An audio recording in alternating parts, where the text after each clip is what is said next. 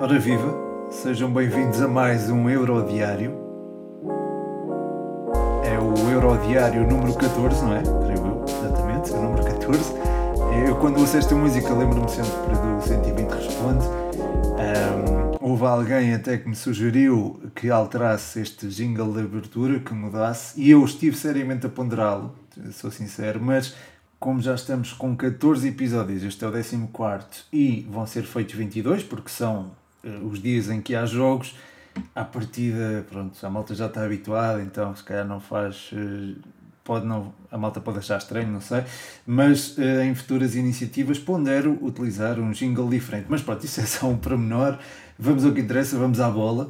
E hoje tivemos jogos interessantes. O Dinamarca, País de Gales, era suposto ser mais equilibrado do que aquilo que foi, e o Itália-Áustria foi mais equilibrado do que aquilo que era suposto. Portanto, as coisas andaram um bocado ao contrário, mas acabaram por se apurar os, os favoritos, não é? A Itália e a Dinamarca. Começo, se calhar, pela Itália, uh, pelo jogo da Itália, que foi aquele mais surpreendente e foi também o mais emocionante do dia de hoje. A Itália entrou bem, uh, diria que entrou não na sequência, não deu sequência, se calhar, às entradas que já tinha registado nos jogos da fase grupos, mas foi uma Itália com capacidade para reter o adversário no meio-campo contrário e uh, isso gerou algum domínio. O imóvel, inclusive, tirou uma bola ao poste. Uh, enfim, acho que na primeira parte não houve grande história no jogo e as coisas estavam a acontecer de acordo com aquilo, com aquilo que era esperado, que seria eventualmente a passagem da Itália aos quartos de final. Ou seja, ao intervalo, o 1-0 a favor da Itália não era todo inesperado. Na segunda parte, as coisas mudaram quase de forma radical. A Áustria começou a ter mais volume de jogo ofensivo e a Itália viu-se viu-se a braços com a, a, exploração da profundidade e a velocidade que era metida nas costas da defesa hum, da Itália, que tem dois centrais, eh, o Bonucci e o Acerbi, que, na minha opinião, são algo lentos não conseguem eh, cobrir bem a área da ação e isso permitiu, neste caso, que Arnautovic conseguisse explorar esse, essas mesmas costas da defesa com eh, frequência, chegou mesmo a marcar um golo, acho que é na sequência de um, lance bola parada, mas eh, o, o golo acabou por ser anulado, também na sequência creio, de uma, que, creio que de uma bola parada há uma grande penalidade que acaba por não ser assinalada por haver fora de jogo, portanto lá está, é, é, e acho que isso é sintomático da forma como os centrais da Itália se, se orientavam, porque eram muito inteligentes no, no posicionamento, mas uh, a recuperar não eram tão expeditos, digamos assim. Isso acabou por não ter consequências graves para a, para a Itália, mas a Áustria de facto ameaçou ameaçou mesmo chegar ao golo, não o fez, mas esteve perto de o fazer. Gostei da exibição do Martin Interegger e do Dragovic, muito sólidos lá atrás. Eram, eram, eram dois jogadores que eu achava que iriam sentir muitas dificuldades, mas pelo contrário, eh, revelaram-se ótimas ótimas soluções lá atrás. O Schlager também uh, fez uma ótima exibição, uh, cobriu o campo todo praticamente. Foi, foi uma exibição, diria até monstruosa e foi muito importante para que a Áustria persistisse na pressão que ia exercendo no meio-campo contrário. Dava a sensação que a Áustria iria de facto conseguir levar, levar a melhor, iria conseguir uh, cometer uma surpresa. Não aconteceu. Um, o jogo acabou por ir para prolongamento e aí eu acho que a frescura física fez toda a diferença. O Arnautovic uh, saiu cansado e era, vinha a ser um elemento muito importante para que uh, a saída de bola da Itália não saísse de forma tão tranquila. A Sabitar também foi útil nesse aspecto. E lá está, com o desgaste, houve espaço para que o talento individual viesse ao de cima e foi aí que apareceu Chiesa, que substituiu o Berardi. O Chiesa deu aquilo que se esperava que enfim, que, que ele desse no início do, do Euro. O Raspadori, o Raspadori não, desculpem, o Berardi, estou confundido os colegas da equipa, mas o Berardi é, foi um elemento importante na pressão ofensiva nos três primeiros jogos frente à Áustria. Isso não, acabou por não acontecer porque hum, Alaba também esteve sempre atento e foi um jogador capaz de o contrariar. Uh, o próprio Baumgartner também foi um jogador que prestou bom auxílio defensivo, o Grilich também, portanto aquela, aquele triângulo uh, que se opôs a Berardi foi muito eficaz para o anular. Depois entrou Chiesa, uh, estes jogadores já estavam mais ou menos um, desgastados, e lá está, o gol de Chiesa surge precisamente na senda do desgaste austríaco e no qual, a meu ver, existe responsabilidade da parte do treinador, até porque um, só fez a primeira substituição aos 90 minutos e, e foi porque Baumgartner estava lesionado aos 90 minutos, antes do, do início do prolongamento, ou antes dos. acho que foi antes do período de descontos. Depois só faz uma substituição aos 97, quando tira Arnautovic e mete Kalajdzic, que depois acaba até por marcar. E depois mexe ao tirar o Schlager e pôr o Gregoric, tira o Grilic e faz entrar o Schob, numa altura em que a equipa já estava a perder 2-0, num lance também de insistência e também já com a Áustria algo exposta. Uh, enfim, uh, acho que estas substituições pecaram por tardias. Ainda houve depois a entrada do Will Sanker e do Trimmel para o lugar do Leiner e do Leimer. Uh, curiosamente, logo a seguir a, Ita a Áustria marcou pelo Kalajdzic, mas enfim, eu acho que o Franco Foda demorou a, mexer na, na sua equipa e acho que isso acabou por pesar um pouco uh, contra esta Áustria. Não tirou mérito uh, pela forma como acabou por ler a Itália e como isso acabou por dar resultados, levou a Itália ao prolongamento, provocou problemas que esta Itália ainda não tinha sentido e também expôs alguma fragilidade que possa existir nesta seleção. Aliás, Portugal, caso passe a Bélgica, tem aqui um bom jogo para, para analisar esta Itália olhar para uh, as dificuldades que esta equipa pode sentir em, em dados momentos do jogo, nomeadamente na exploração das costas dos centrais. E, vamos, e acho que Jota pode ser muito profícuo nesse aspecto, mas pronto, primeiro temos que passar a Bélgica uh, e esse é um jogo ao qual também vou fazer antevisão, mas só no final do episódio. Até porque este dia teve outro jogo entre a Dinamarca e o país de Gales, uma partida que analisei antes mesmo deste Itália-Áustria, portanto não estranhem que a minha voz esteja um bocadinho diferente, até pelas emoções que trouxe este Itália-Áustria. É normal que agora esteja assim um bocadinho mais cansado, mas eh, portanto aqui fica o, eh, a análise ao Dinamarca-País de Gales. Foi um jogo que só não foi de sentido único porque houve ali uns momentos em que o País de Gales teve alguma supremacia, foi ali nos minutos iniciais. Depois, a, Dinamarca, sobretudo com a movimentação do, do Damsgaard, que jogasse. Este miúdo joga, joga imenso e, enfim, é, já o tinha sublinhado no Twitter um, ehm, durante, durante o jogo. Bem, acho que a, a, a, sintonia que ele tem com o Maeli é das coisas mais, mais engraçadas de se ver neste europeu e o seu talento individual também é outra das coisas muito engraçadas de se ver neste europeu e nesta uh, Dinamarca em particular. É, foi um jogador que curiosamente veio para a equipa depois do que aconteceu com o Christian Eriksen, portanto as circunstâncias não foram as mais felizes, mas é um jogador que está a trazer imensa felicidade, lá está, desculpem a redundância, à, à, Dinamarca. É um miúdo com muita qualidade técnica, uma capacidade de passe fantástica e uma inteligência de jogo que é rara e é digna de quem está predestinado, digamos assim, a esta profissão. Uh, o Damsgaard acabaria por sair aos 60 minutos, uh, mas aí o jogo já estava inclinado para o lado da Dinamarca. A Dinamarca foi, portanto, ganhando esse ascendente também por via do Damsgaard, que assistiu o Kasper Goldberg para o primeiro gol e um belíssimo gol. Uh, Dolberg merece também uh, mérito aqui. Um, a primeira parte foi, portanto, começou com o país de Gales por cima, mas a Dinamarca foi dominante e, e acabou uh, a primeira parte em vantagem com, uh, relativa, com relativa naturalidade, digamos assim.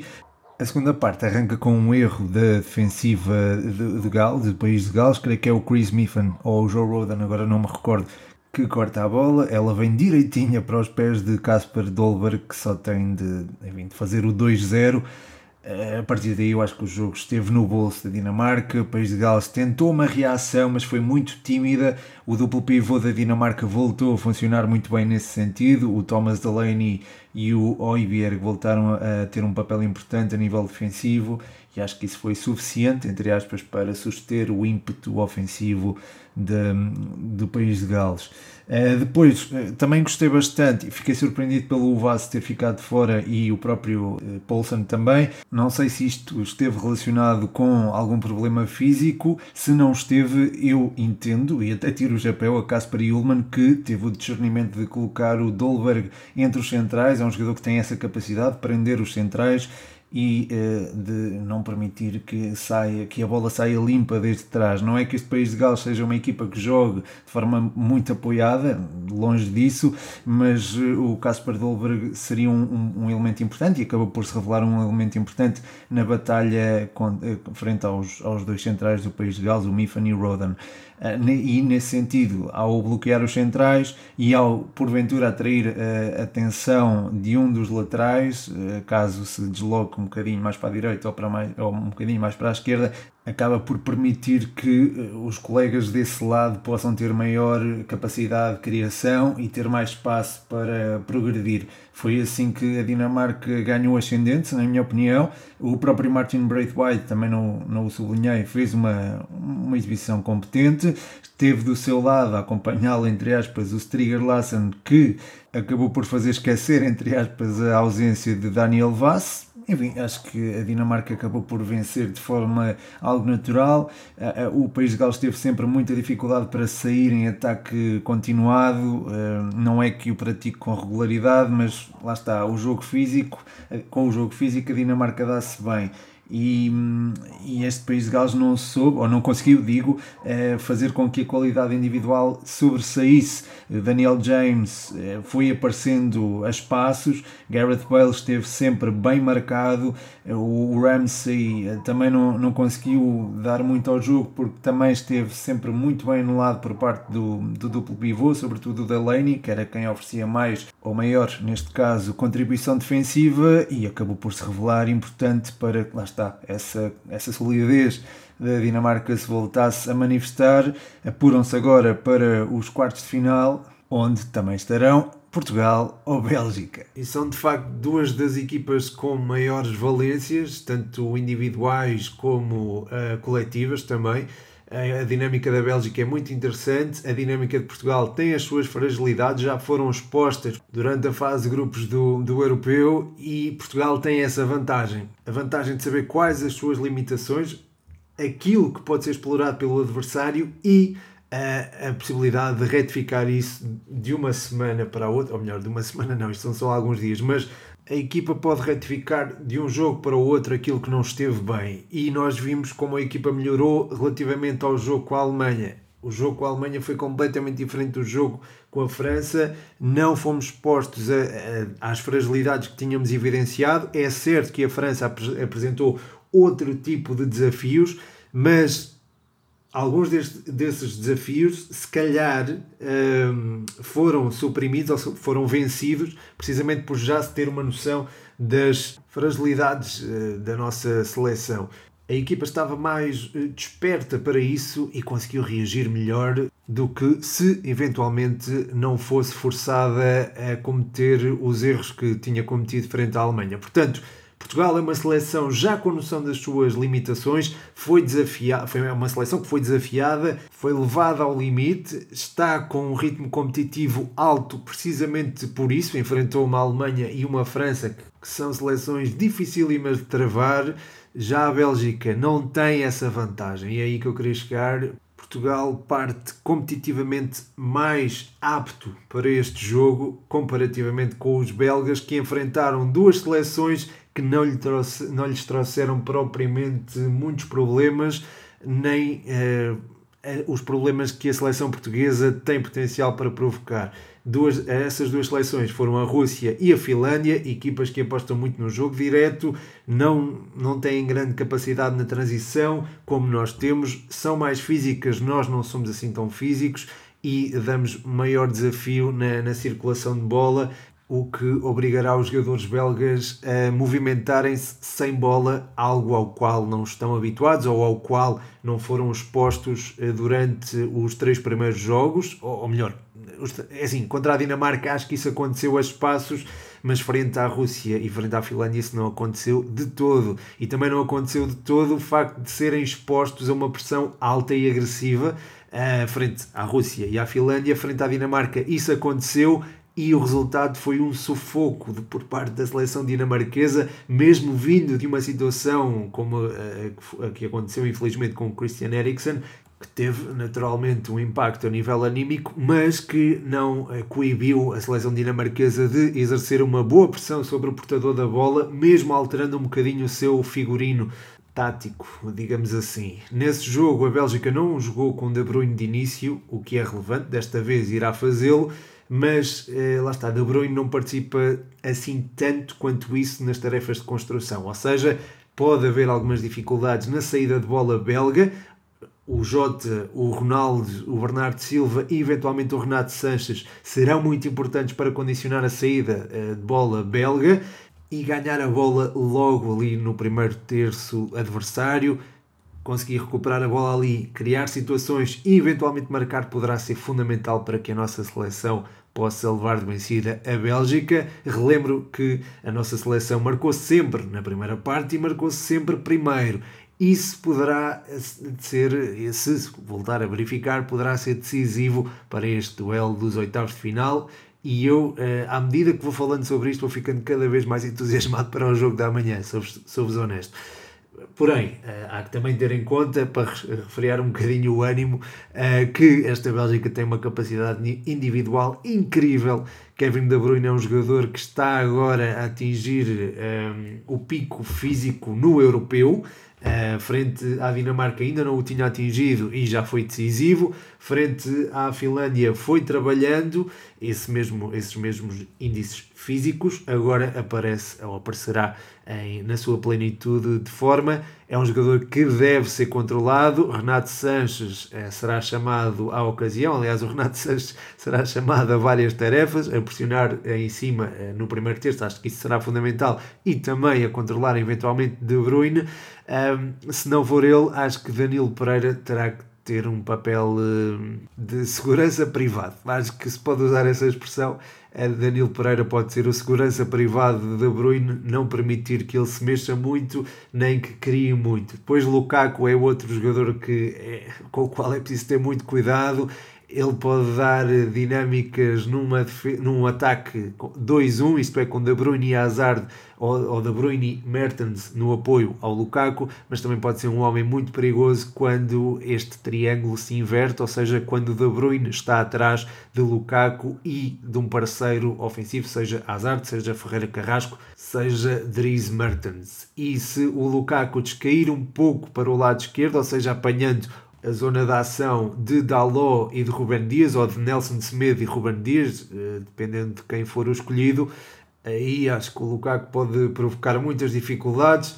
Talvez possa também ele ter um, um polícia, digamos assim, um segurança privado, mas eu acho que isso seria depois libertar os outros jogadores. Acho que aí o Torgan Hazard e o Eden Hazard podem aparecer em maior evidência e pronto, esses também precisam de muita atenção. Acho que é importantíssimo fechar ali sobre o lado esquerdo da Bélgica, que é o lado mais perigoso, uh, com o Torgan e o Eden Hazard em constante uh, entendimento, uma harmonia perfeita entre irmãos.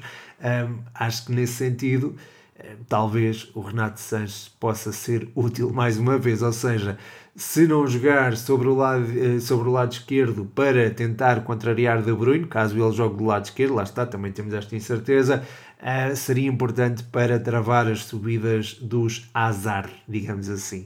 Portanto, vai ser, vai ser um jogo desafiante. Aquela ala esquerda deverá mexer-se muito bem. Nós temos uma experiência um pouco traumática do jogo contra a Holanda, em que Goza desaparecia quase sempre sem, sem marcação teremos de ter muita atenção ao lado esquerdo da Bélgica, que será eventualmente muito perigoso. Esperemos que o Eden Hazard seja o Eden Hazard do Real Madrid, que não se evidenciou muito, e isso poderá permitir à seleção portuguesa ter uma tarefa, entre aspas, eh, mais fácil, porque fácil nunca será, será sempre bastante complicada, eh, até porque esta seleção belga tem uma qualidade e uma profundidade de plantel impressionantes mas tem também lacunas. Se essas lacunas forem exploradas desde cedo, uma pressão agressiva ao portador da bola em zonas de, em zonas de saída, isto é, mais atrás, aí Portugal, penso eu, poderá ter uma aberta e depois eh, gerir o jogo da forma que lhe for mais conveniente, Portugal é uma seleção mais habituada a jogar sem bola do que a Bélgica e é uma seleção que também tem a mesma familiaridade